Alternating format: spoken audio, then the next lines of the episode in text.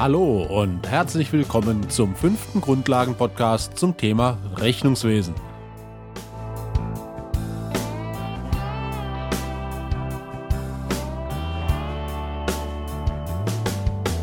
Noch immer befinden wir uns beim Thema Buchhaltung und dort bei der Einführung zur doppelten Buchführung. Ihr Verständnis ist aber auch tatsächlich die Basis für alles andere. Deshalb lohnt es sich, hier sorgfältig zu sein und die kaufmännische Denkweise ausführlich nachzuverfolgen.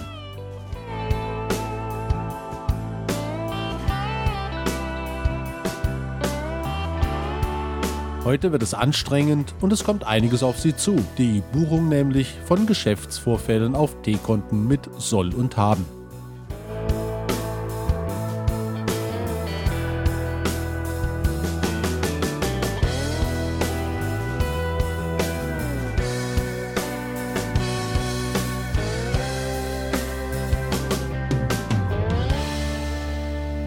Weiche Knie? Keine Sorge, das ist viel leichter, als man allgemein glaubt, aber ein bisschen Hirnschmalz muss man schon investieren. Legen Sie sich am besten ein paar Blatt Papier und etwas zu schreiben zurecht. Legen wir los. Im letzten Podcast hatten wir die ersten sieben Geschäftsvorfälle gebucht und ihre Auswirkung auf die Bilanzstruktur der Unternehmung untersucht. An dieser Stelle machen wir in diesem Podcast weiter. Das Durchstreichen bisheriger Bilanzwerte und das Hinschreiben der neuen Werte war sehr unübersichtlich und erlaubte nicht die Nachvollziehung einzelner Schritte, weshalb wir es durch das Listenverfahren abgelöst haben. Bei diesem Verfahren schreiben wir Veränderungen bisheriger Bilanzwerte unter den bisherigen Wert, ziehen einen Strich darunter und rechnen den neuen Wert aus.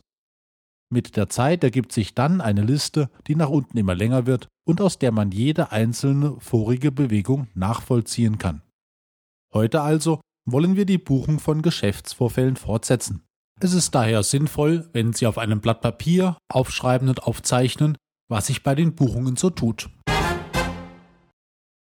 Dazu steht die schon erwähnte Schlussbilanz des letzten Podcasts nun als sogenannte Eröffnungsbilanz für diesen Podcast zur Verfügung.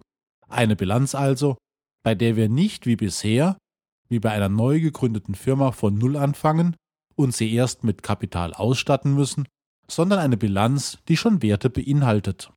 Diese Werte kommen bei uns aus dem vorausgegangenen Podcast in realen Unternehmen kommen die Werte der Eröffnungsbilanzen aus den Schlussbilanzen des jeweils vorausgegangenen Geschäftsjahres.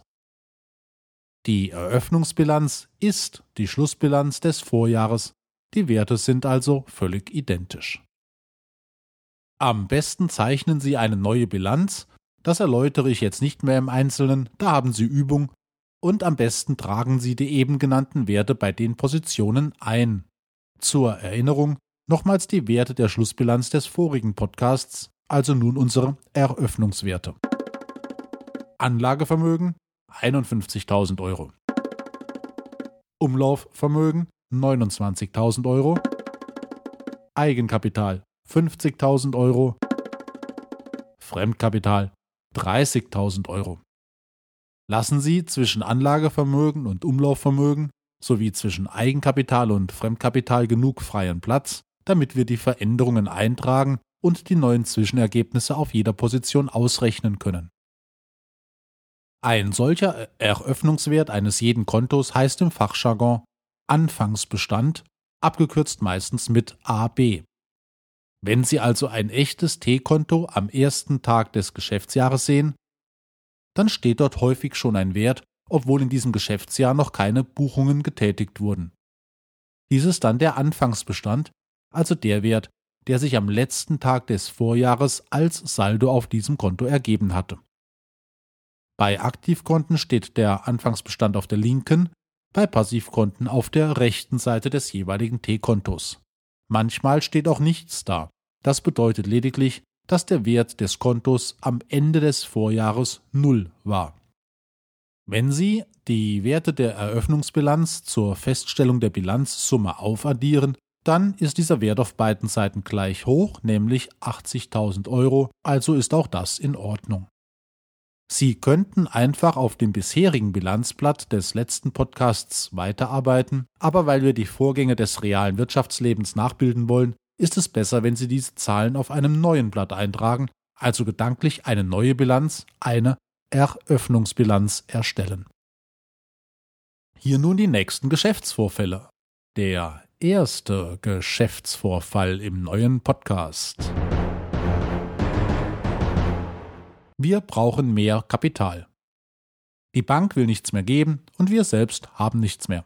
Wir reden mit Oma, die sich erweichen lässt und 20.000 Euro von ihren sauer ersparten Altersrücklagen dem Unternehmen als Kredit zur Verfügung stellt. Sie bringt das Geld, das sie sicher unter der Matratze hütete, persönlich und in bar in der Firma vorbei.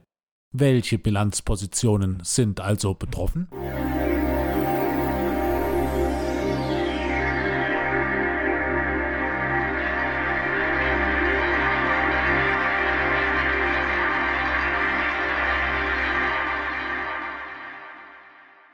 Nun schauen wir, was sich hinter diesem Geschäftsvorfall verbirgt. Der Kassenbestand erhöht sich und die Kasse gehört zum Umlaufvermögen. Ebenso erhöhen sich die Schulden, diesmal an Oma und nicht an die Bank, aber das ist egal. Also steigt das Umlaufvermögen und es steigen auch die Schulden, beides in Höhe von 20.000 Euro. Wenn Sie übrigens glauben, das sei ein an den Haaren herbeigezogenes Beispiel, dann täuschen Sie sich mal nicht. Sie glauben gar nicht, wie viele Startups mit Geldern aus dem Familien- und Freundeskreis finanziert werden. Nehmen Sie also bitte Ihre Eröffnungsbilanz zur Hand und schreiben Sie nun den Betrag von 20.000 Euro mit einem Pluszeichen versehen unter den bisherigen Wert des Umlaufvermögens von 29.000 Euro und darunter nach dem Summenstrich das neue Zwischenergebnis von jetzt 49.000 Euro. Ebenso verfahren wir beim Fremdkapital, das sich nun von 30.000 Euro um 20.000 Euro auf 50.000 Euro als neue Zwischensumme erhöht. Es fällt auf, dass wir nun genauso viel Eigenkapital wie Fremdkapital haben. Den Anteil des Eigenkapitals an der Bilanzsumme nennt man die Eigenkapitalquote. Sie sagt sehr viel aus über die Belastbarkeit und Kreditwürdigkeit von Firmen. In unserem Beispiel sind es 50% Eigenkapitalquote, das ist außerordentlich hoch, kaum ein Unternehmen erreicht diesen Satz. Kommen wir zum zweiten Geschäftsvorfall dieses Podcasts. Oma findet Gefallen an der Sache. Sie will Miteigentümerin werden. Die bisherige Stellung nur als Darlehensgeberin ist ihr nicht genug. Es wird daher vereinbart, dass das bisherige Darlehen in Eigenkapital umgewandelt werden soll. Welche Bilanzpositionen sind also betroffen?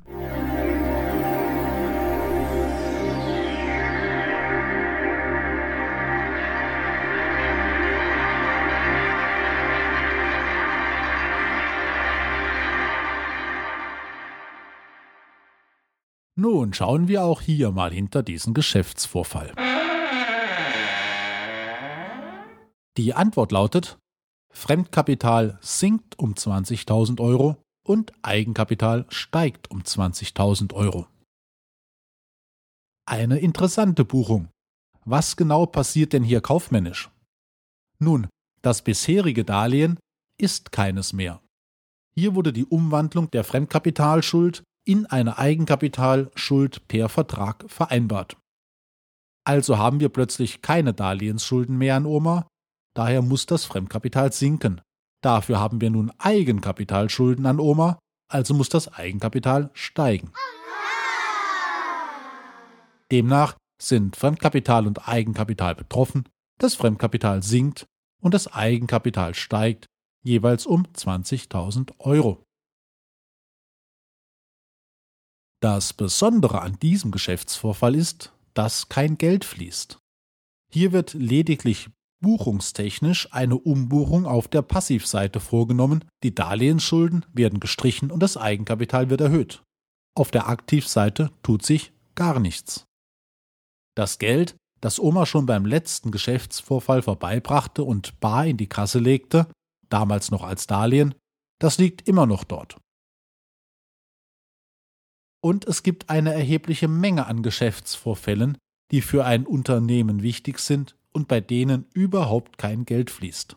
Dazu zählen neben dem genannten Beispiel auch Abschreibungen, Rückstellungen, Rücklagen, Rechnungsabgrenzungsposten, Zuschreibungen und noch so einiges mehr. Dennoch erhöht sich in unserem Beispiel rein buchungstechnisch das Eigenkapital. Und das ist durchaus erheblich, ob ein Unternehmen sein Eigenkapital erhöhen kann, selbst wenn konkret kein Geldfluss durch diese Umbuchung stattfindet. Die Vorteile der buchungstechnischen Eigenkapitalerhöhung sind, erstens steigt das haftende Kapital und somit die Kreditwürdigkeit gegenüber den Banken, zweitens muss man keine Zinsen und keine Tilgung mehr an Oma zahlen, das reduziert den Geldabfluss aus dem Unternehmen und verbessert den Erfolg, und drittens kann das Unternehmen in schwierigen Zeiten höhere Verluste verkraften, denn diese gehen zu Lasten des Eigenkapitals, und umso mehr davon vorhanden ist, umso stabiler ist das Unternehmen. Moment, werden Sie fragen. Warum verbessert das die Stabilität des Unternehmens, wenn wir nur buchungstechnisch eine Eigenkapitalerhöhung erzielen, aber real kein Geld zufließt? Nun zum einen natürlich dadurch, dass durch die wegfallende Zins- und Tilgungslast zwar kein Geld zu, aber immerhin weniger Geld abfließt.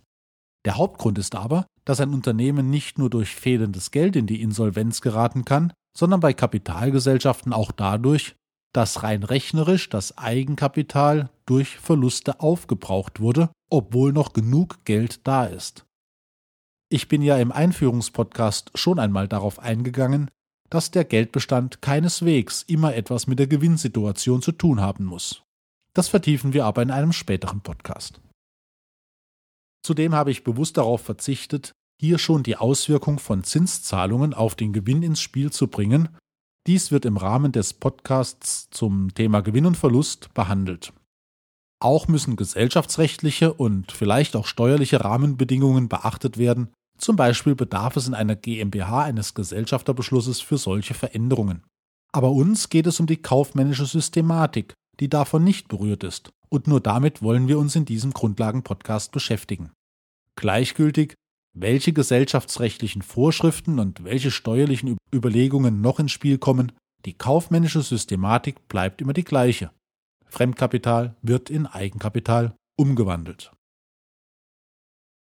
So, dann wollen wir diesen interessanten Geschäftsvorfall abschließen. In unsere Liste tragen wir die Umbuchung von Fremdkapital in Eigenkapital ein. Das Fremdkapital wird in unserem Listenverfahren in der Bilanz mit dem Wert von bisher 50.000 Euro nun wieder um 20.000 Euro verringert durch die Umbuchung auf das Eigenkapital. Der neue Wert in unserer Liste beträgt damit für das Fremdkapital wieder 30.000 Euro. Das Eigenkapital aber erhält ausgehend vom Anfangsbestand von 50.000 Euro nun einen Zuwachs von plus 20.000 mit dem neuen Zwischenergebnis von jetzt 70.000 Euro Eigenkapital. So hat sich völlig ohne Geldfluss die Eigenkapitalquote, also der Prozentsatz des Eigenkapitals an der Bilanzsumme, von 50% auf 70% erhöht. Schließen wir diesen Buchungsvorgang hier ab und nach einer kurzen Pause verbessern wir unsere Buchungssystematik nochmals ein bisschen weiter.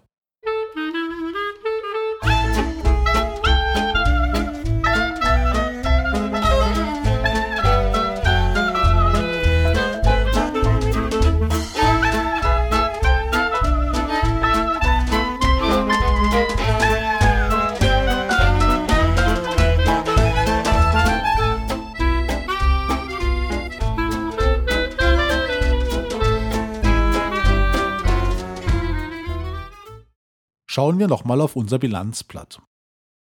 Wie man unschwer feststellen kann, ist dieses Listenverfahren zwar korrekt und aussagekräftig, aber mit nur wenigen Buchungen entstehen schon lange Zahlenreihen nach unten. Obwohl dies schon deutlich besser ist als das Durchstreichen und Neuschreiben der Werte, ist diese Buchungsform noch nicht ideal.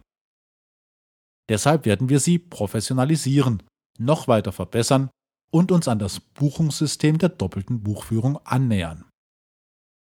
Zu diesem Zweck verlassen wir Buchungen über Listen und wenden uns einer noch besseren Buchungssystematik zu, der Buchung über T-Konten mit Soll und Haben.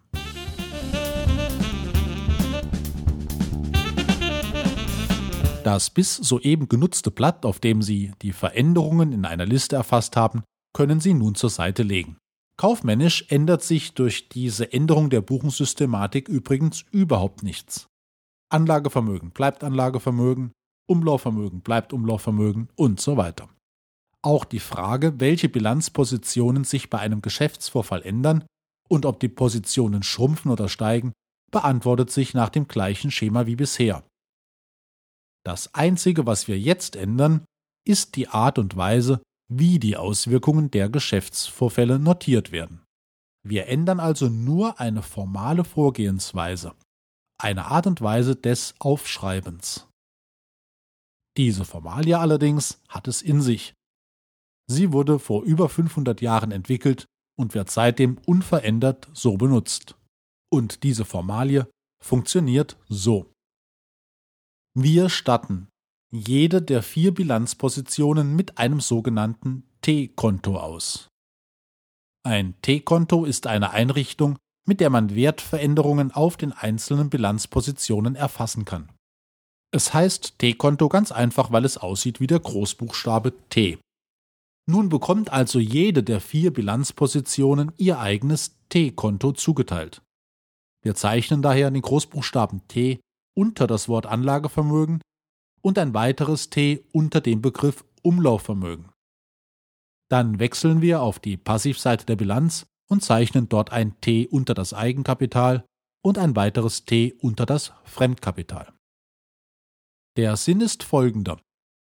Wenn sich diese Bilanzpositionen nun ändern, dann schreiben wir ein Wachstum auf die eine Seite des T-Kontos und eine Verringerung der Bilanzposition auf die andere Seite des T-Kontos. Somit sehen wir sofort, wie oft und mit welchen Werten sich die Bilanzpositionen erhöht oder verringert haben. Schauen wir uns dies am Beispiel des einzelnen T-Kontos Anlagevermögen an. Betrachten wir die Auswirkungen von Buchungssätzen nur auf dieses isolierte T-Konto, ohne zunächst die zweite Auswirkung der Geschäftsvorfälle auf einem anderen T-Konto zu betrachten. Schreiben Sie nicht auf dem Bilanzblatt, sondern auf einem separaten Blatt Papier das Wort Anlagevermögen und zeichnen Sie ein großes T darunter. Nun tragen wir beispielhaft die Werte einiger Buchungen ein, die wir in den beiden letzten Podcasts schon gemacht haben. Dabei gilt folgende Regel. Wächst das Anlagevermögen, dann schreiben wir den Betrag auf die linke Seite des Ts und wenn das Anlagevermögen schrumpft, dann schreiben wir dies auf die rechte Seite des Ts. Ein Plus- und ein Minuszeichen benötigen wir dafür nicht, denn die Tatsache alleine, dass ein Wert auf der linken Seite des Anlagevermögens steht, bedeutet schon, dass es ein Zuwachs sein muss, denn Abgänge kommen ja nach rechts. Bisher hat sich unser Anlagevermögen wie folgt verändert. Am Anfang des letzten Podcasts bei der Unternehmensgründung war das Anlagevermögen bei Null, wie alle Positionen. Das dann eingezahlte Eigenkapital hat das Anlagevermögen erstmal nicht verändert, denn davon waren nur das Umlaufvermögen und das Eigenkapital betroffen. Dann aber veränderte sich das Anlagevermögen durch den Kauf eines Schreibtischs und nochmals durch den Kauf einer Maschine. Der Kauf eines Schreibtischs hat das Anlagevermögen erhöht, also wird der Wert 1000 Euro auf der linken Seite des T-Kontos Anlagevermögen eingetragen. Dann kauften wir die Maschine, die einen Wert von 40.000 Euro hatte, wieder erhöhte sich das Anlagevermögen und so schreiben wir den Wert wieder auf die linke Seite des T-Kontos unter den ersten Eintrag von 1000 Euro für den Schreibtisch. Wenn man nun zum Beispiel den Schreibtisch wieder für 1000 Euro gegen Barzahlung verkaufen würde, dann wäre wiederum das Anlagevermögen betroffen, das dann durch den Abgang des Schreibtisches schrumpft. Damit würden dann 1000 Euro auf der rechten Seite des T-Kontos Anlagevermögen eingetragen. Auch hier bräuchte man kein Minuszeichen, alleine weil der Betrag auf der rechten Seite steht, muss es ein Minuswert sein. Somit stünden auf dem T-Konto dann links 41.000 Euro insgesamt als Zuwachs und rechts 1.000 Euro als Abgang. Die Differenz zwischen den beiden Seiten ist also 40.000 Euro und das ist der aktuelle Wert des Anlagevermögens in diesem Unternehmen. Dieser Wert ergibt sich, wenn man die rechte und die linke Seite eines Kontos, also alle Zugänge mit allen Abgängen, verrechnet. Und das Ergebnis dieser Verrechnung hat einen bestimmten Namen. Das ist der Kontensaldo oder kurz der Saldo. Bei diesen Beispielen haben wir nur das Anlagekonto isoliert betrachtet. Natürlich müssen auch hier die Gegenbuchungen für die zweite Auswirkung des jeweiligen Geschäftsvorfalls erfasst werden. In diesen Beispielen wäre es das Umlaufvermögen gewesen. Zur Buchung auch der Gegenpositionen mit T-Konten kommen wir deshalb jetzt. Lassen Sie uns dazu zwei Geschäftsvorfälle beispielhaft auf T-Konten durchführen. Die können Sie nun auf das vorhin erstellte Bilanzblatt mit den T-Konten eintragen. Dazu muss man Folgendes wissen. Alle Bilanzpositionen der Aktivseite wachsen auf der linken Seite Ihres T-Kontos. Alle Positionen der Passivseite wachsen auf der rechten Seite Ihres jeweiligen T-Kontos. Erhöhen sich also das Umlaufvermögen und das Fremdkapital, weil wir zum Beispiel einen Kredit von 30.000 Euro aufnehmen, dann tragen wir den wachsenden Betrag von 30.000 Euro im Umlaufvermögen auf der linken Seite des T-Kontos Umlaufvermögen ein und den wachsenden Schuldenbetrag beim Fremdkapital auf der rechten Seite des T-Kontos Fremdkapital. Folgender Grundsatz gilt dabei immer und ohne Ausnahme. Aktivkonten wachsen auf ihrer linken Kontenseite und Passivkonten wachsen auf ihrer rechten Kontenseite. Logischerweise ist es bei Verringerungen dann umgekehrt. Aktivkonten schrumpfen auf der rechten Seite ihres jeweiligen T-Kontos und Passivkonten schrumpfen auf der linken Seite des jeweiligen T-Kontos. Alles klar? Dann treffen wir noch eine kleine Vereinbarung und dann legen wir los. Die Vereinbarung lautet, wenn wir einen Geschäftsvorfall haben und über dessen Auswirkungen auf die Bilanzpositionen Bescheid wissen, dann beschreiben wir diese Auswirkungen in einem kleinen Text, bevor wir die Werte auf den T-Konten eintragen. Dieser kleine Text enthält die Namen der beiden betroffenen Konten und den Betrag. Und das Konto, das auf seiner linken Seite bebucht wird, das nennen wir immer zuerst. Das ist die Vereinbarung. Die Bilanzposition, die auf ihrer linken Seite bebucht werden muss, wird immer zuerst genannt. Schreiben Sie diese Texte am besten unten an den Rand Ihres Bilanzblattes oder auf die Rückseite. Machen wir ein Beispiel. Wir kaufen einen Computer für 2000 Euro und bezahlen sofort in Bar. Wie wirkt sich das aus? Dadurch steigt das Anlagevermögen um 2000 Euro durch den Sachwert Computer und es sinkt das Umlaufvermögen durch einen Bargeldabfluss aus der Kasse. Anlagevermögen steigt, Umlaufvermögen sinkt. Tragen wir dies auf die T-Konten ein. Beide betroffenen Konten gehören zur Aktivseite. Vom Grundsatz her wachsen beide Konten also links und schrumpfen rechts. In diesem Beispiel wächst das Anlagevermögen und muss somit links bebucht werden und das Umlaufvermögen schrumpft und muss somit rechts bebucht werden. Wenn Sie das eben neu erstellte Bilanzblatt nutzen, auf dem noch keine Werte stehen, dann stören Sie sich daran nicht. Mittlerweile wissen Sie, wie die Bilanz mit Kapital ausgestattet wird und aus Einfachheitsgründen verzichten wir darauf, jetzt erst wieder Eigenkapital und Fremdkapital zu buchen. Wir hatten vereinbart, dass wir im Buchungstext das Konto, das links bebucht wird, immer zuerst nennen. Das war das Anlagevermögen. Unsere Kurzbeschreibung der Buchung lautet also Anlagevermögen linke Seite 2000 Euro und Umlaufvermögen rechte Seite 2000 Euro. Dies schreiben wir hin dann tragen wir die Beträge ein und fertig ist die Buchung auf T-Konten. Es ist übrigens immer und wirklich immer und ohne jegliche Ausnahme so, dass bei einer Buchung immer das eine betroffene Konto links bebucht wird und das andere Konto rechts. Es gibt absolut überhaupt keinen Buchungsvorgang, bei dem beide betroffenen Konten auf ihrer rechten oder ihrer linken Seite bebucht werden. Es muss also immer ein links zu bebuchendes Konto und ein rechts zu bebuchendes Konto geben und deshalb werden wir nie ein Problem bekommen zu entscheiden, welches Konto zuerst genannt werden muss. Betrachten wir noch ein paar Beispiele, die Sie schon kennen, aber noch nicht nach dem Prinzip der T-Konten gebucht haben. Geschäftsvorfall. Wir kaufen Material auf 30 Tage Zahlungsziel im Wert von 4000 Euro. Das Umlaufvermögen wächst durch den Materialzugang auf der linken Kontoseite. Das Fremdkapital wächst durch die für 30 Tage entstehenden Schulden auf der rechten T-Kontoseite und somit lautet der Buchungstext Umlaufvermögen linke Seite 4000 und Fremdkapital rechte Seite 4000. Nächster Geschäftsvorfall. Nach 30 Tagen bezahlen wir nun den Lieferanten. Unsere Schulden schrumpfen dadurch im Fremdkapital, aber unser Bankkonto im Umlaufvermögen schrumpft leider auch.